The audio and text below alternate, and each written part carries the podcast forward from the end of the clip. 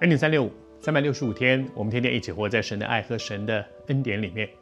这段时间，我们透过马太福音二十四章、二十五章这两章圣经，耶稣讲到有关于末世、末后的世代。我们求神帮助我们。耶稣讲这么多的一些提醒，其实就是要我们做准备、做预备。那我们怎么样来回应呢？有预备的。一些灾难临到的时候，就不会慌乱。其实难免会慌乱，但是就不会失控了。耶稣说：“他说那个时候必然有大灾难，必然哦，就是一定会有大灾难。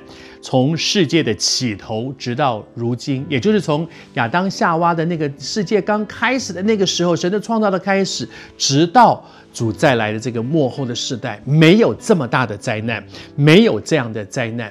耶稣告诉大家说，将来会有这样的情况发生，预备，预备帮助我们不至于失控，乱到失控了。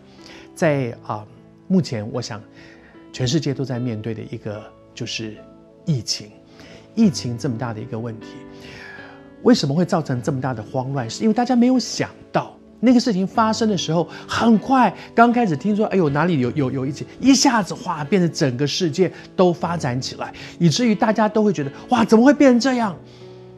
但是在这个过程当中，其实我很感动的是。我们怎么回应？基督徒怎么回应？当然，面对疫情，大家认真的防疫，认真的保护自己，该戴口罩的，该该用酒精洗手的，该等等的坐的座位要要保持距离，等等这些，我觉得都是很宝贵的。但是有一个教会，他们的牧师告诉我说，当他们啊，就是大家全世界都在面对疫情的时候，他们领受一个感动，他们要开始做一个预备，就是万一万一。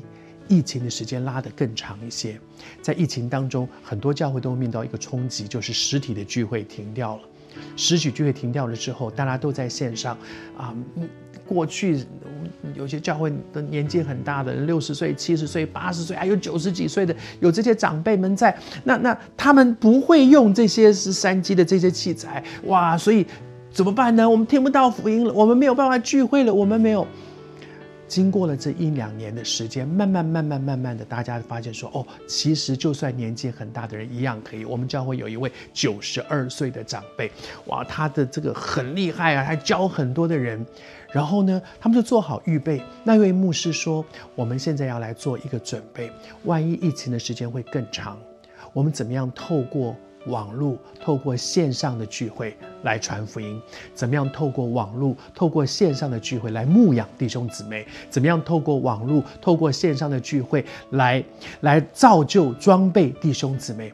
哇，我觉得真的很重要，就是上帝预先让我们看到一些事情，不是让我们害怕的，不是让我们慌乱的，是让我们预做准备的。求主帮助我们。耶稣说会有大灾难，但是这些事情，我们也不要来问主说？那么我们怎么样应应呢？是逃避？是害怕？是独善其身？或者主告诉我们说，我们应该怎么样预备，以至于我们可以服侍这个时代的？